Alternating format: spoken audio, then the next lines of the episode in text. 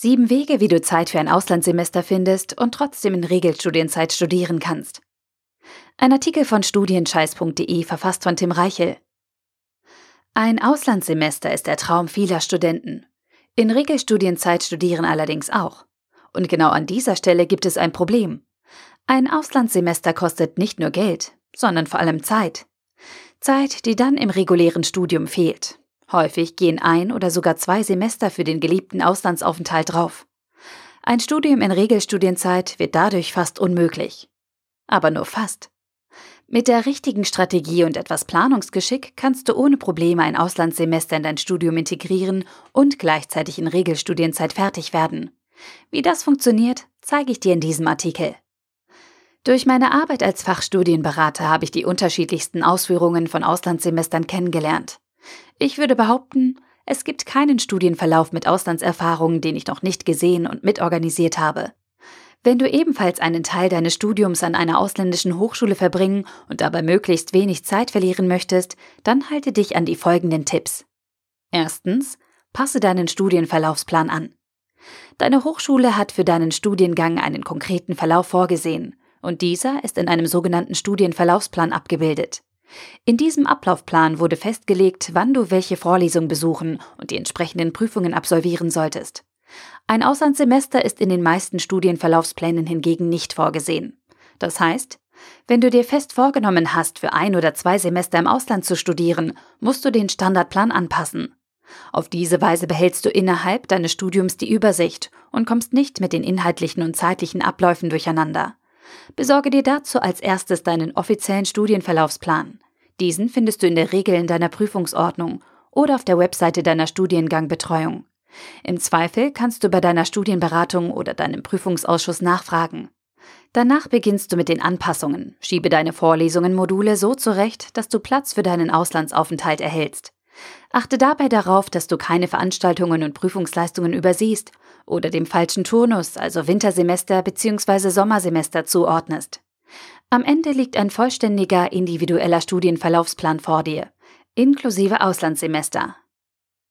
Zweitens, beginne früh mit der Planung. Und zwar sehr früh.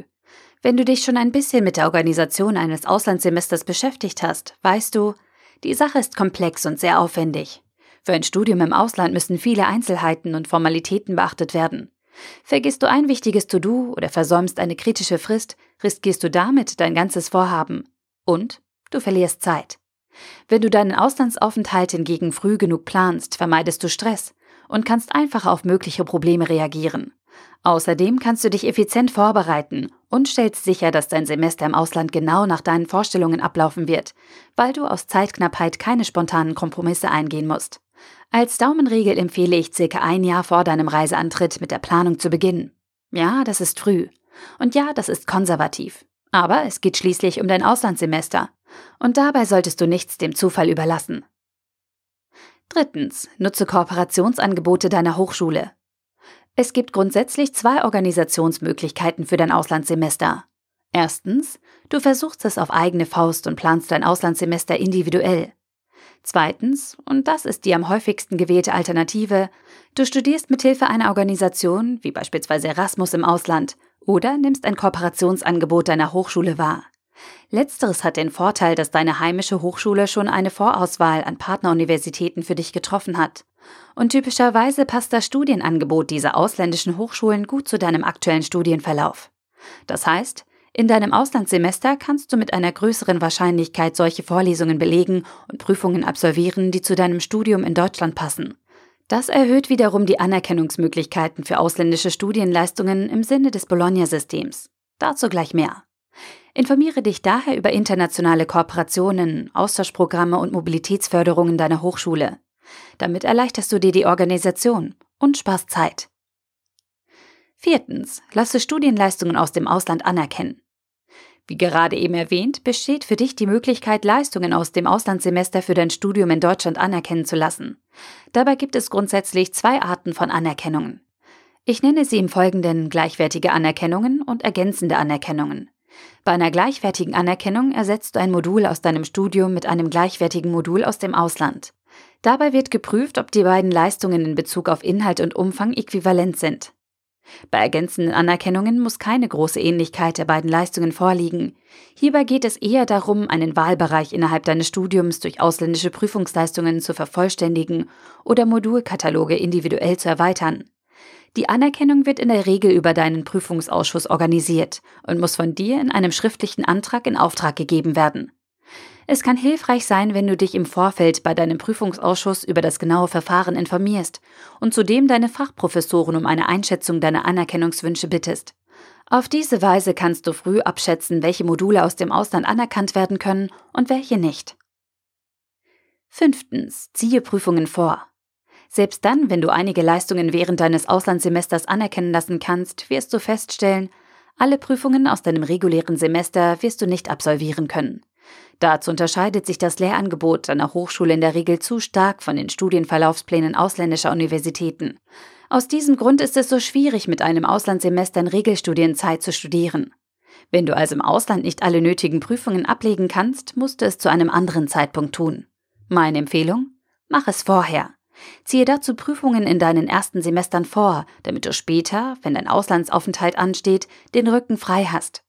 Erstens wird dein Auslandssemester dadurch entspannter und zweitens sammelst du keine Hypotheken, die du später abbezahlen musst, damit deine Regelstudienzeit nicht gefährdet ist. Es geht aber auch andersherum. Sechstens, hole Prüfungen nach. Natürlich kannst du die Prüfungen, die du während deines Auslandssemesters nicht absolvieren konntest, auch in späteren Semestern nachholen. Je nach zeitlicher Abfolge und Konstellation von den entsprechenden Prüfungsterminen kann diese Variante sogar sinnvoller sein als der Vorzug der Prüfungen. Dieses Vorgehen bedarf jedoch einer sorgfältigen Planung. Viele Studenten verspekulieren sich beim Nachholen von Prüfungen. Sie denken sich, das wird schon, zwei, drei Prüfungen zusätzlich sollten kein Problem sein. Doch häufig ist genau das das Problem, was zu einer Verlängerung der Studienzeit und schlechten Noten führt. Unterschätze auf keinen Fall die Zusatzbelastung, die schon eine einzige hinzukommende Prüfung mit sich bringt. Ganze Klausurpläne können durch einen weiteren Termin auf den Kopf gestellt werden. Plane daher für das Nachholen einer Prüfung ausreichend Zeit ein und stelle sicher, dass du mit dem zusätzlichen Lernaufwand umgehen kannst. In Kombination ist das Vorziehen und Nachholen von Prüfungen dein bestes Mittel gegen die terminlichen Unannehmlichkeiten, die durch ein Auslandssemester verursacht werden können. Dazu musst du deine Klausurplanung jedoch anpassen und deine Lernaktivitäten von Anfang an planen.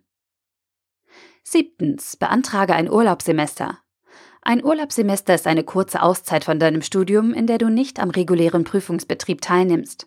Das heißt, du bleibst immatrikuliert, pausierst aber dein Studium für ein Semester, ohne dass du zu Vorlesungen gehen, an Prüfungen teilnehmen oder BAföG erhalten darfst. Mögliche Begründungen für ein Urlaubssemester sind zum Beispiel Praktika, Schwangerschaft, Krankheit oder ein Auslandssemester. Der Clou dabei, viele Hochschulen erlauben es nicht, während eines Urlaubssemesters in Deutschland Prüfungen zu absolvieren, im Ausland aber schon. Je nach Uni darfst du also während eines Urlaubssemesters im Ausland studieren und die dort bestandenen Prüfungen nachträglich für dein heimisches Studium anerkennen lassen.